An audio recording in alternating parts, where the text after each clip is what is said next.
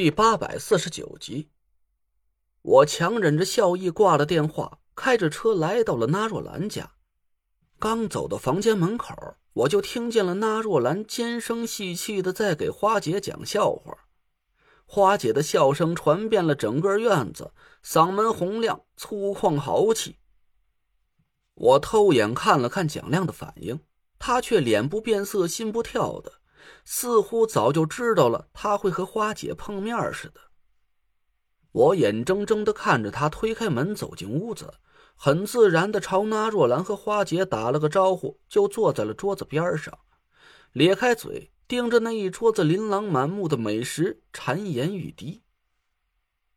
那若兰和花姐眼光各异的盯着蒋亮，又回头看了看我。我讪讪的干笑了一声，说：“那爷。”花姐，我和蒋亮过来蹭个饭。花姐对我微微颔首，算是打过了招呼。那若兰没好气的白了我一眼。行了，以后就不用遮遮掩掩的了。咱俩是同门师兄弟的事儿，早就在中州城传遍了。我说师弟呀，你这是记恨着我昨个不给你钱的事儿是吧？带着死秃子来故意恶心我？嘿！我还告诉你一句话：只要人家自己不尴尬呀，尴尬的人就是你自个儿。那若兰一脸贱相的扶着花姐坐在了桌边，眉眼含笑的给花姐布了整整一碟子菜。蒋亮才不管他俩的腻腻歪歪呢，早就抓起一个水晶肘子，吃的满嘴油光四溅。那若兰说的没错。这场面呢，确实是挺尴尬的，但尴尬的人却不是他们几个，而是我。我的眼光落在哪个菜上，那若兰就抢先伸出筷子给花姐夹菜。我无奈的想要转移目标，谁知道蒋亮却毫不客气的直接伸出手把我要吃的菜抢走，塞进嘴巴里吧唧吧唧的大嚼，那德行劲儿是散大了去了。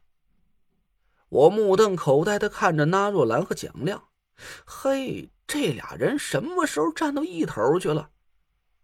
直到他们几个人都吃饱了，那若兰吩咐人来收拾了残羹冷炙，我这肚子还空着一大半。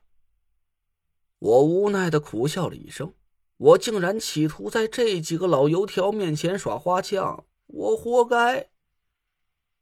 喝了一会儿茶。花姐早就看出了我们几个人有事要聊，起身告辞。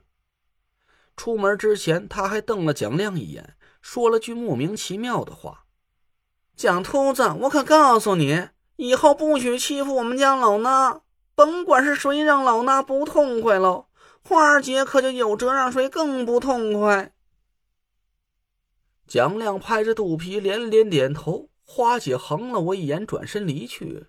我张着嘴看着他的背影，这这这这指桑骂槐、含沙射影的意味也太明显了吧？那若兰一直目送着花姐走出了院子，她让德福关上了房门，守在门外，淡淡的看了蒋亮一眼：“蒋秃子，怎么茬啊？你这是不打算继续演下去了？”蒋亮打着饱嗝，一边剔牙一边笑了笑。演到这一出也差不离了，再演呐，这戏可就砸锅漏底儿喽。那若兰冷哼了一声，端起茶喝了一口，说：“瞧你的意思，夏风那私生子这是还没头绪？嘿，原来的计划泡了汤，你这是打算把自己个儿扔出来当诱饵了？”哟。还真是没您那大公公不上命的，要不您给品品，我这招投自己问路玩的还算是能入了您的法眼不？入不入人家法眼倒不重要，要紧的是要让那个孽种真信了才成。嘿，那就得看您那大公公这胡线拖得紧不紧了，没您这西皮流水垫底儿啊！我还真就唱不出那句嘎调。俩人就这么你一言我一语的打着哑谜，我目瞪口呆的听了半天，一声就吼了起来：“不是，你俩早就互相知道了身份是吧？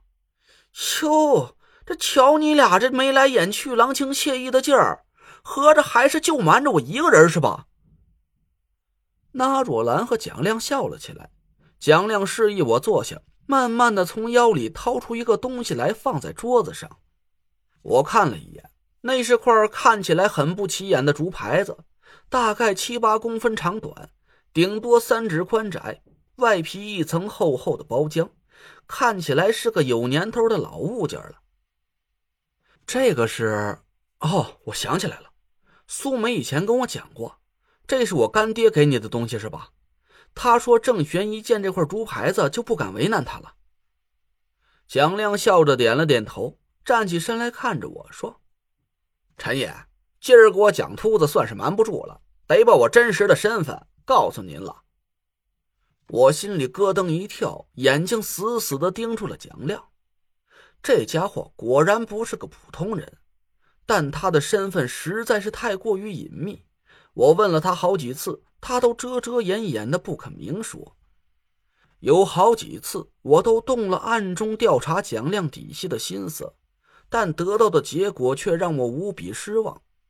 不光是他自己，就连他夫人苏晨和他儿子的身世都清清楚楚，根本就没什么可疑的地方。和他有关系的人，就只有苏梅一个人，还能算得上是有点来历。但苏梅的身世压根就不算是秘密，恐怕整个风水圈子都知道她是江南纸扎一派的嫡传弟子了。而且自打他接手了门派事务，直到现在也没接任掌门的位置。这些都是摆在明面上的信息，看起来似乎和蒋亮毫无关系。现在蒋亮突然和我说，他要把自己真实的身份表露出来。我顿时就又紧张又好奇，凝神看了看那块竹牌子。你不会是和青竹？我差点就脱口而出，眼珠子一下子瞪得老大。蒋亮和那若兰对看了一眼，脸色竟然还带着一丝赞许。陈爷不赖呀，您倒还真把这事儿给想了个大差不差。没错。我确实是和青竹台有关系，我是青竹台的青竹使者，留在您身边的目的呢，就是暗中帮衬着您找到失踪几十年的青竹居士。蒋亮说完，就把那块竹牌子递到我面前，我没伸手去接，敲了敲乱成一锅粥的脑袋。你等等，我有点乱，不是青竹台的名头，我听说过。好像夏天也和那个神秘的组织有什么关系？果儿的任务就是要帮我进入青竹台，但具体什么目的，连他自己都不知道。可这青竹使者是什么职务？那个青竹居士又是谁？蒋亮笑了笑，把竹牌子塞在我手里，说：“关于青竹台的事儿，以后慢慢我再跟您掰扯。今儿个我让您来带我见那大公公。”就是想让你师兄给你做个见证，省得以后有人拿这茬说事儿，让您背个欺师灭祖、另投他们的罪过。我听得更糊涂了，拿起手里的竹牌看了半天，疑惑的摇了摇头。难道这牌子就是青竹使者的信物？看着也不像啊，这颜色根本就和青竹搭不上边儿啊。这东西和青竹台没什么关系。这是江南纸扎一派的掌门信物。